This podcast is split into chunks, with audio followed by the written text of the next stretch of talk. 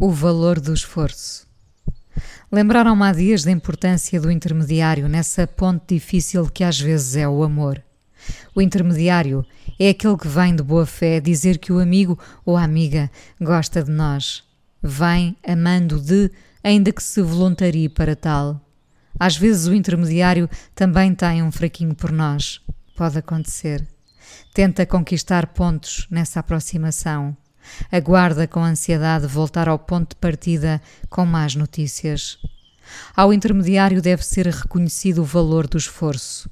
As suas intenções não serão para aqui chamadas. Pensei inicialmente que este papel, daquele que faz a ponte, seria algo que só poderia ter existido na remota infância, mas cheguei aos dias de hoje lembrando-me de que, ainda adultos, tentamos juntar pessoas, amigos e amigas, gente a quem a sorte nunca bateu à porta, muito menos ao coração. A pouca sorte é tão relativa que me recuso a usar esta expressão. Às vezes ficamos de cabeça para baixo e outras de braços para cima. É mais ou menos isto a vida. Lembro-me perfeitamente do primeiro intermediário que cruzou o meu caminho. Vinha prestar um serviço sem proveito próprio. Era o amigo dele, João Paulo, que gostava de mim e mandava uma fotografia para me conquistar. Gesto audaz este. É impossível esquecer-me do momento em que, com os meus dedos pequeninos a tremelicar, recolhi a fotografia enviada. Um tesouro escondido na carteirinha onde guardei a primeira semanada de 20 escudos. Nessa altura, 20 escudos davam para comprar quatro carteirinhas de cromos ou dois pacotes de batatas fritas no bufete da escola. Era assim que dizíamos: vamos ao bufete. E íamos. 20 escudos também davam para dois pacotes de bolachas de baunilha, aqueles blocozinhos doces que se assemelhavam a um sabão. Eu tinha de escolher muito bem os dois momentos da semana em que ia ao bufete. Talvez o primeiro fosse logo à segunda-feira. Penso que Carlos era o nome do intermediário, um rapaz mais velho e muito desembaraçado, cabelo preto carvão, liso e uma tez morena com traços bem desenhados. O João Paulo manda dizer que gosta de ti. E com ar muito seguro dele, emanando a confiança que talvez João Paulo não tivesse, estendeu uma fotografia do meu pretendente.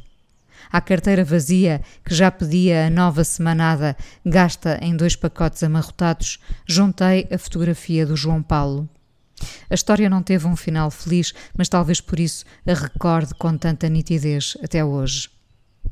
Desta vez é o intermediário que ganha destaque aqui, porque os intermediários vão se repetindo vida fora, refinando depois a abordagem. São os tais amigos que, por compaixão, fazem um jantar ou aqueles que tantas vezes, palco de lamentações várias, decidem, até para se pouparem, dar largas à imaginação, lembrando-se daquela amiga que podia perfeitamente combinar com o desamparado do momento. Vamos sendo intermediários, mas não com o mesmo encanto da infância. Esse encanto está agora personificado em Carlos, o rapaz que avançou destemido ao encontro da rapariga em quem ninguém poderia reparar. Eu era a rapariga. Só me via a partir de dentro e, portanto, não existia para os outros. Achava que não. Os Carlos de que precisamos já não entregam fotografias, nem como aconteceu nesta história curta, levam a nossa. Sim, porque também eu mandei pelo intermediário o meu retrato a preto e branco, como se dissesse que sim ao esmerado pretendente. E agora pensemos na utilidade do intermediário. Poupa vergonhas para quem acha que o amor nos expõe a elas. Na verdade, o amor é um jogo de onde nem sempre podemos sair ilesos. Receber um não renta à cara não devia ter o peso que lhe atribuímos. É só um não dos muitos que vamos ouvir vida fora. É claro que um intermediário como aquele que conheci em 1980 já não se repete. Já não mandamos dizer por ninguém de quem gostamos. Aliás, há quem já nem sequer sinta necessidade de se despedir depois de se ter apresentado.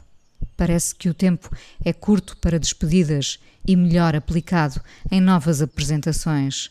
E assim seguimos no mundo descartável. Estamos tão longe do intermediário como eu desse ano em que descobri o amor.